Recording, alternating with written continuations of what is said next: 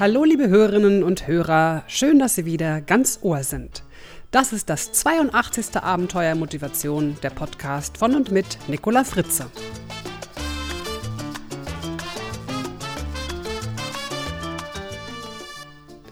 Unser Thema heute Motivation aus der Sicht der Hirnforscher.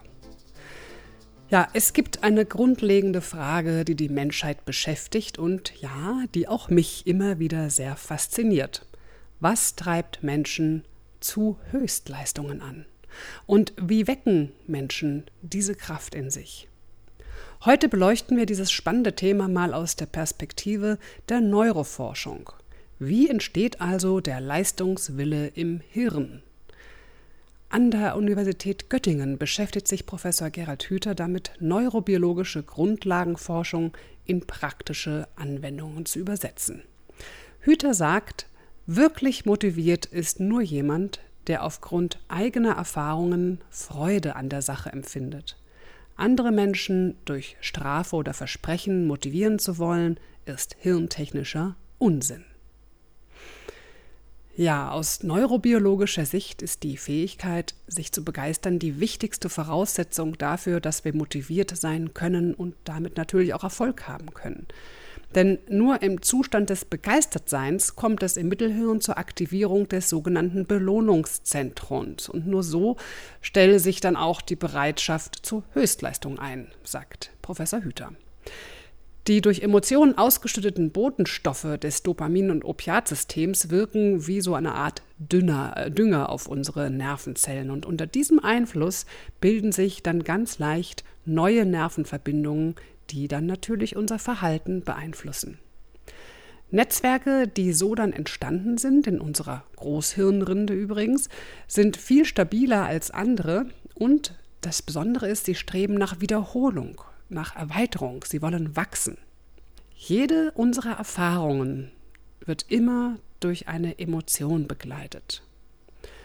Und das unterscheidet sie von diesem blöden, stupiden, auswendig gelerntem Wissen rein in die Birne. Wir wissen aus eigener Erfahrung, es bleibt nicht lange drin in der Birne.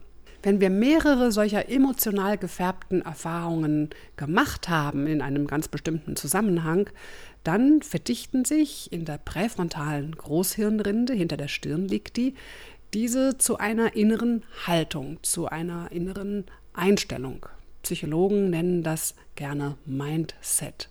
Und das Mindset bestimmt, was einer Person wirklich wichtig ist und wie sie sich in einer bestimmten Situation verhält und wie viel Energie sie bereit ist zu investieren. Für Professor Hüter ist das genau der Kern der Motivation. Nun ist es leider so, dass manche Mindsets eher ungünstig sind und sogar Erfolg verhindern. Zum Beispiel so ein Mindset wie meine Arbeit ist total langweilig. Haben Sie schon mal versucht, einem Menschen, der so ein Mindset hat, mit Argumenten zu einer anderen inneren Haltung zu verhelfen? Ja, wenn Sie es versucht haben, haben Sie es erfahren. Sie können nur scheitern. Es funktioniert nicht. Und seien Ihre Argumente noch so logisch und noch so stark, das wäre quasi so, als wenn Sie zu einem Miesepeter sagen, komm, jetzt sei doch mal gut drauf, dann ist das Leben viel schöner. Es funktioniert nicht. Unsere Haltung können nur wir selbst ändern. Ob Führungskraft, Lehrer, Mutter oder Vater, sie können niemanden dazu motivieren, seine innere Einstellung ändern zu wollen. Gerald Hüther empfiehlt stattdessen, andere einzuladen, zu ermutigen und zu inspirieren, eine neue Erfahrung zu machen, die ihm Freude bereitet. Und das können natürlich die Menschen am ehesten, denen diese Tätigkeit tatsächlich auch selbst Freude macht. So kann nämlich der Funke der Begeisterung rüberspringen. In der Praxis erlebe ich das als Coach zum Beispiel immer wieder im Vertrieb. Das freut mich, das beobachten zu können. Neue Außendienstmitarbeiter dürfen einen erfolgreichen, hochmotivierten und begeisterten Kollegen zum Kunden begleiten und den Kollegen beobachten. Anschließend tauschen sich die beiden aus und dann wechseln sie. Der Neue darf dann das nächste Kundengespräch führen und bekommt ein Feedback. Der neue Kollege macht positive Erfahrungen und entwickelt so eine nützliche Haltung für seine Aufgaben im Vertrieb. Also es gilt, kommen Sie ins Handeln. Grübeln Sie nicht auf dem Sofa sitzend darüber nach, was eine gute innere Haltung wäre, sondern sorgen Sie dafür, dass Sie die Erfahrung machen. Ja, es gibt immer nur Menschen, die glauben, es hilft da mantramäßig sich einzureden, meine Arbeit ist interessant, meine Arbeit ist interessant. Nein, gehen Sie raus, machen Sie positive Erfahrungen. Machen Sie die Erfahrung, dass tatsächlich Ihre Arbeit interessant ist. Also finden Sie heraus, was die interessanten Aspekte Ihrer Arbeit sind oder finden Sie eine neue Arbeit. Ich habe ja das große Glück, von unserem fast dreijährigen Sohn gerade sehr viel lernen zu können. Er kann sich für unglaublich viel begeistern. Man lernt dank der Kinder, sich wieder zu wundern und zu staunen. Ja.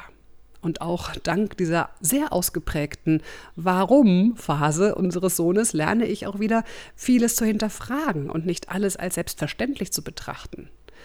Dank der Begeisterung die Kinder empfinden können, ergießen sich neuroplastische Botenstoffe über ihr Gehirn. Und das ist der Grund, warum Kinder so wahnsinnig schnell und so wahnsinnig viel auch lernen, dass die Mamas und Papas jeden Tag nur staunen können. Das Blöde ist, je erwachsener wir werden, desto weniger wir uns eben auch begeistern, desto weniger lernen wir. Daher plädiere ich ja auch in meinen Vorträgen immer wieder gerne dafür, öfter was Neues auszuprobieren und dann auch noch Spaß dabei zu haben. Und ich erfreue mich immer sehr an den Gesichtern in meinem Publikum, wenn sie dann die eine oder andere kurze Interaktion mach machen. Und dann sehe ich so das Blitzen in ihren Augen und da erfüllt sich der gesamte Saal blitzschnell mit der Energie der Begeisterung. Das ist immer ein herrlicher Moment. Ja, und aus so gewonnenen positiven Erfahrungen wird schließlich die innere Haltung möglich. Eine Haltung, dass Veränderung Freude machen kann und dass man auch mit neuen Situationen gut umgehen kann. Ja, und es ist wichtig, in unserer sehr wandelfreudigen Welt Veränderungen gegenüber positiv entgegenzugehen. Das Leben ist Veränderung. Veränderung ist ein Erfolgskonzept. Und ja, dennoch ist es leider so, dass viele Menschen Veränderung scheuen. Sie streben eher nach der Bewahrung der liebgewonnenen Gewohnheiten. Und doch, das mag den einen oder anderen vielleicht jetzt wundern, für unser Gehirn ist alles, was neu ist, eine angenehme Erfahrung.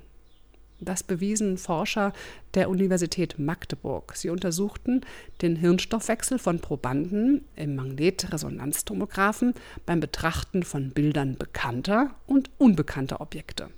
Und das Belohnungssystem ist mit dem Sinneseindruck des Neuen nämlich fest verdrahtet. Das erklärt der Leiter der Arbeitsgruppe für kognitive Neurologie, Emra Dützel.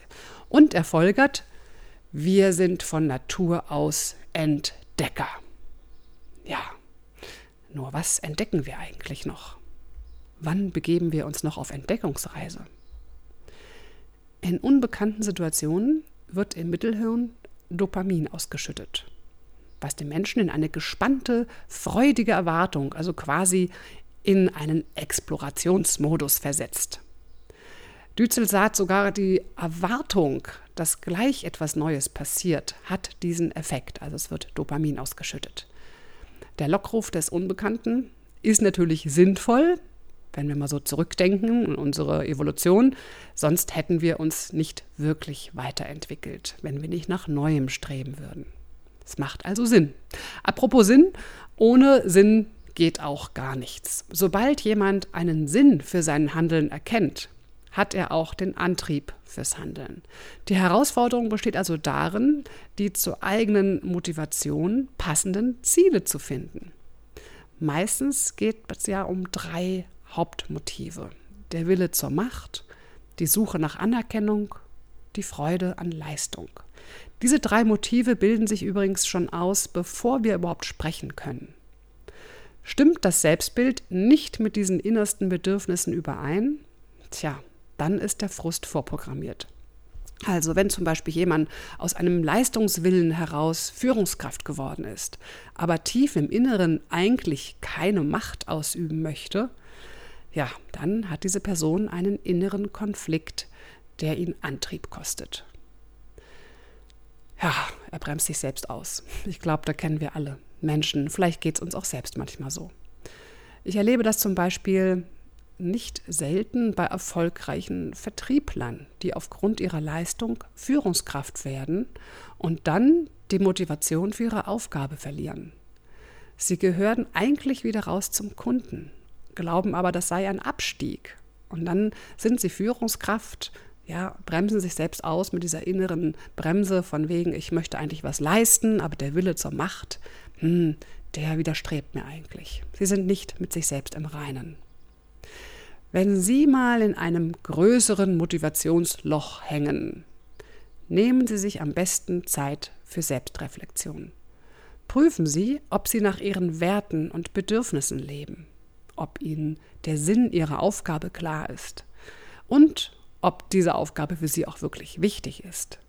Hören Sie öfter auf Ihre innere Stimme und nehmen Sie die feinen Signale Ihres Körpers wahr, die wie ein Seismograph Ihnen zeigen, was gerade in ihrem Innersten so los ist. Und schaffen Sie Gelegenheiten, sich zu begeistern. Betrachten Sie die Welt wieder mit Kinderaugen. Üben Sie sich in Begeisterung und Staunen. Da habe ich vielleicht sogar einen ganz konkreten Vorschlag für Sie. Lassen Sie sich am 17. Oktober 2014 von acht exzellenten Rednern in der Stuttgarter Porsche Arena begeistern. Mit dabei sind zum Beispiel Manfred Spitzer, Alexander Huber, der Speedkletterer, Hermann Scherer und ja, auch mich können Sie dort live erleben. Mehr Informationen zu diesem Event finden Sie auf meiner Website unter Vorträge und dann dort unter Terminen. Und jetzt kommt mein ganz spezielles Angebot für Sie.